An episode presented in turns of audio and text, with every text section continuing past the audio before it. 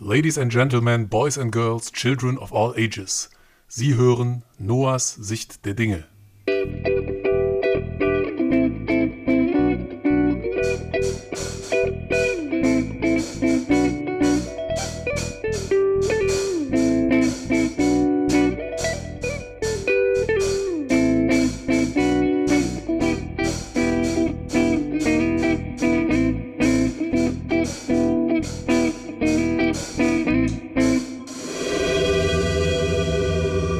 Und hier ist Ihr Gastgeber Noah Münstermann.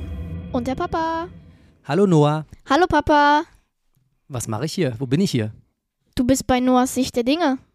Und warum bin ich hier? Ja, weil wir unser Format geändert haben. Unser Format geändert. Ja, genau. Wir wollten etwas näher an den Original-Podcast von deiner Schwester und mir ranrücken. Das ist ja das große Schwesterprojekt von dir. Ja, Und deswegen ist das jetzt ab sofort eine Unterhaltung, richtig? ja, richtig. Dann danke ich dir für die Einladung.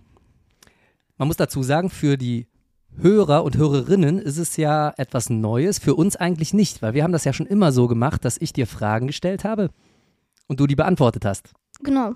Aber das haben wir dann immer rausgeschnitten und deswegen warst nur du im Podcast zu hören. Ja, Und das ist jetzt neu. Ja. Gerne Feedback, wie ihr das findet. gerne. Gut, äh, Noah, worum geht's denn heute? Heute geht es um ein Vogelhäuschen. Wir hatten Herbstferien und haben uns ein kleines Vater-Sohn-Projekt vorgenommen und durchgezogen. Und du hast es schon gesagt, wir haben was gebaut? Ein Vogelhäuschen. Ein Vogelhäuschen. Wir haben äh, uns ein paar Informationen besorgt. Weißt du nochmal, wie der Verein hieß, bei dem wir uns die Informationen besorgt haben? Der hieß Nabu, Was ist Nabu? ein Naturschutzbund. Genau, das ist der Naturschutzbund Deutschland sogar. Und die hatten ein paar Tipps, wie man ein solches Vogelhäuschen bauen sollte. Jetzt muss man dazu sagen, wir haben gar nicht äh, uns eine Bauanleitung oder so runtergeladen. Das haben wir Freestyle gemacht, sondern wir haben uns nur die wesentlichen Tipps durchgelesen. Da gab es zwei Bedingungen für ein Vogelhäuschen. Was war das? Die erste war, das Futter darf nicht voll gekotet werden von den Vögeln, von den anderen. Gut, dass du von den Vögeln gesagt hast. Ja. Und Von den Vögeln und Vögelinnen. ja, Ist das richtig gegendert? weiß oder ich muss nicht. man, man müsste eigentlich von den Vögelnden sagen, ne? Nein, nein, nein, nein. Gut, machen wir weiter. Also es darf nicht vollgekotet werden. Weder von den Erbauern noch von den Vögelnden. Ja. Und die zweite Bedingung war, das Häuschen muss wasserdicht sein. Das heißt, das Futter darf nicht nass werden. So, und daran haben wir uns gehalten, ne? Ja. Wie haben wir angefangen? Wir haben ja erstmal Material gesucht und wir äh, haben nur Material benutzt, was wir noch bei uns so in den Ecken, im Carport und überall gefunden haben. Genau. Holz. Holz. Gar nicht so billig dieser Tage. Ja. Es war auch kein Holz, sondern es war dieses PVC-Holz-Mischzeug. Mit Das hatten wir noch von der Plastikmisch. Terrasse, genau, das hatten wir noch von der Terrasse übrig.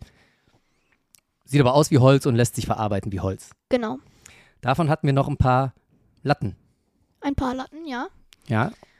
Und dann hatten wir noch Dachpappe. Dachpappe, Wir hatten noch jede Menge Schrauben, sogar rostfreie. Schrauben, Und viel mehr hatten wir gar nicht, ne? ja. Noch ein Akkubohrer, damit man das halt, damit die, Sch- man das festschrauben kann. Weiße Sprühfarbe haben wir auch noch gefunden für draußen. Weiße, genau.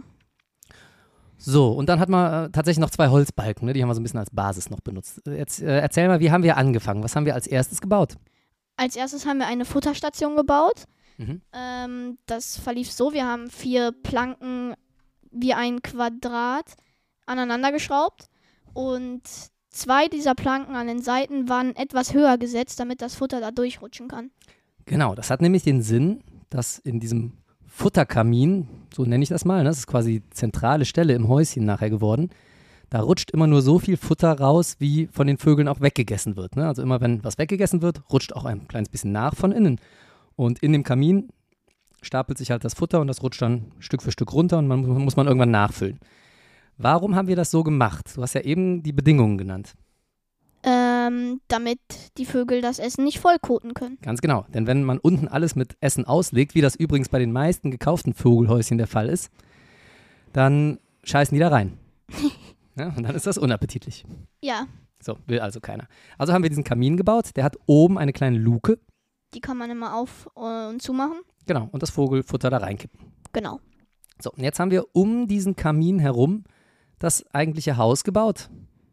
Aus Planken wieder. Aus Planken, ne? Da haben wir zuerst ein bisschen großzügig, da wäre das Haus noch einen Quadratmeter größer geworden. Hat sich die Mama beschwert, haben wir es gelassen. Genau. Nein, es äh, hat sich keiner beschwert, aber es muss ja irgendwo noch in den Garten passen. Und unser Garten ist nicht so groß, wer den kennt. haben wir es ein bisschen kleiner gemacht, haben zwei echte Holzbalken so als Basis unten drunter benutzt ne? und diese, diese PVC-Planken dann quasi da drauf geschraubt. Zurechtgeschnitten, Stichsäge. Ja. Schön aufpassen, liebe Kinder, Stichsäge immer nur im Beisein von Erwachsenen benutzen. Genau. Und dann haben wir das Dach noch gebaut. Das war ein bisschen schwieriger, weil es Schrägen hatte. Ja? Da musste man also sehr viel und gut anpassen. So ein bisschen am, am besten hat man so eine, ah, wie heißen diese Sägen? Ähm, Gärungssägen heißen die, glaube ich. Damit kann man äh, so Dächer, so äh, Kanten zurechtsägen. Ne? Braucht man manchmal auch bei Abschlussleisten, immer wenn man was schräg aneinander anpassen will. Ja. Haben wir nicht gehabt. Wir haben das per Hand quasi gemacht. Musste man hier und da mal nachkorrigieren, aber ging dann am Ende. Mhm. Dann haben wir das schräg verschraubt. Hast du Ja. noch einen guten Tipp zum Bohren? Wenn man sowas schräg verschraubt, da muss man ja manchmal in sehr komischen Winkeln bohren. Ähm, als erstes muss man ein 2 mm gerade reinbohren und dann halt schräg weiter reinbohren. Ganz Also- genau, ne? Zwei Millimeter gerade, damit man nicht abrutscht, damit man so eine Basis hat zum Reinsetzen und dann von da aus schräg. Ja. Sehr gute Idee. Grundsätzlich, warum haben wir denn gebohrt, bevor wir geschraubt haben? Es gibt natürlich Schrauben, die fressen sich auch so ganz gut ins Material rein. Das ist bei diesem PVC-Zeug eh immer ein bisschen problembehaftet. Aber ähm, was ist passiert an der einen Stelle, als wir nicht so gut aufgepasst haben?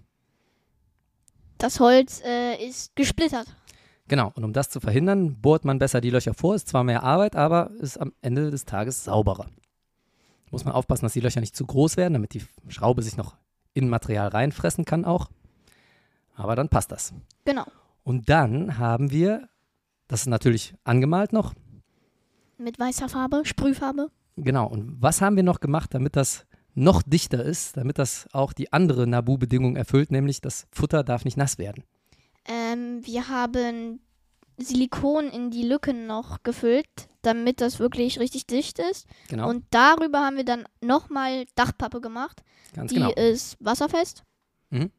Und äh, ja, Genau. die verhindert halt auch, dass das Wasser nicht ins Holz dringt, eindringt. Richtig, die haben wir an den Ecken, ne, wo die Schnittkanten waren, haben wir die so ein bisschen verschmolzen mit einem, äh, wir haben noch so einen Unkrautbrenner gehabt. Damit haben wir das ein bisschen verschmolzen, damit das so schön aneinander pappt. Und das ist eine relativ dichte Geschichte geworden. Also es hat jetzt äh, die Tage schon einmal geregnet, ist nichts durchgekommen. Stimmt, es hat geregnet, das habe ich gar nicht mitbekommen. Äh, also ich habe nicht dran gedacht, an unser Vogelhäuschen in der Zeit. Hat sich schon bewährt. Muss mal reinfühlen. Ja? Knochentrocken. Perfekt, dann haben wir alles richtig gemacht. So, also, ähm, was würdest du so am Ende des Tages sagen? War es ein gutes Projekt? Das, äh, kannst ja mal erzählen, ob es schon Erfolg hatte. Ähm, also ein, zwei Vögelchen habe ich mal da so, ich glaube, reinfliegen sehen. Ich weiß es nicht, die kamen von einer anderen Seite, wo wir es nicht gesehen haben. Ähm, Mhm. Aber ich glaube, die sind da kurz reingeflogen, haben vielleicht etwas gegessen. Ja, sind es auch. Ich habe tatsächlich schon ein paar mehr Vögel gesehen. Also es kommt anscheinend gut an. Die müssen sich auch vielleicht erstmal dran gewöhnen. Genau. Nicht äh, nur anscheinend, sondern ähm, tatsächlich kommt es gut an. Mhm. Und ich glaube, da haben wir alles richtig gemacht. Ne? Haben wir den Vögelchen einen richtig schönen Platz gemacht, um im Winter an ihr Futter zu kommen. Ja. Eine Sache, die mir gerade noch einfällt. Wir haben den Landungsstangen noch gemacht. Genau. Äh, wir haben einfach so Äste, stabile Äste genommen. Die haben wir dann noch in die Landungslücken reingebohrt. Richtig, die haben wir in der Nachbarschaft gefunden und aus äh, meinen alten Wellensittichzeiten weiß ich, dass die Vögel lieber auf Naturstangen sitzen, also durchaus so ein bisschen unregelmäßig geformt, als auf so vorgefertigten Industriestangen, die ganz gerade und glatt sind. Ja. Macht ja auch Sinn. In der Natur sitzen die ja auch auf sowas. so, mein Lieber. Ähm, ich bin nicht dazu da, um hier die Veranstaltung zu beenden. Das machst du, ist dein Podcast. An alle, die sich das jetzt nicht vorstellen können, auf unseren Social Media Plattformen haben wir das gepostet, das Haus.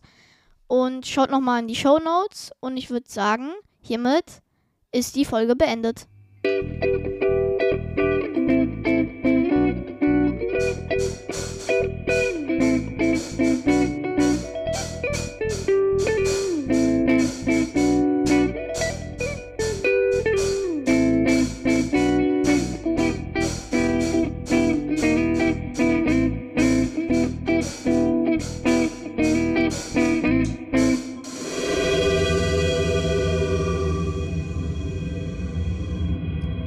Weißt du, was mir gestern passiert ist, Noah?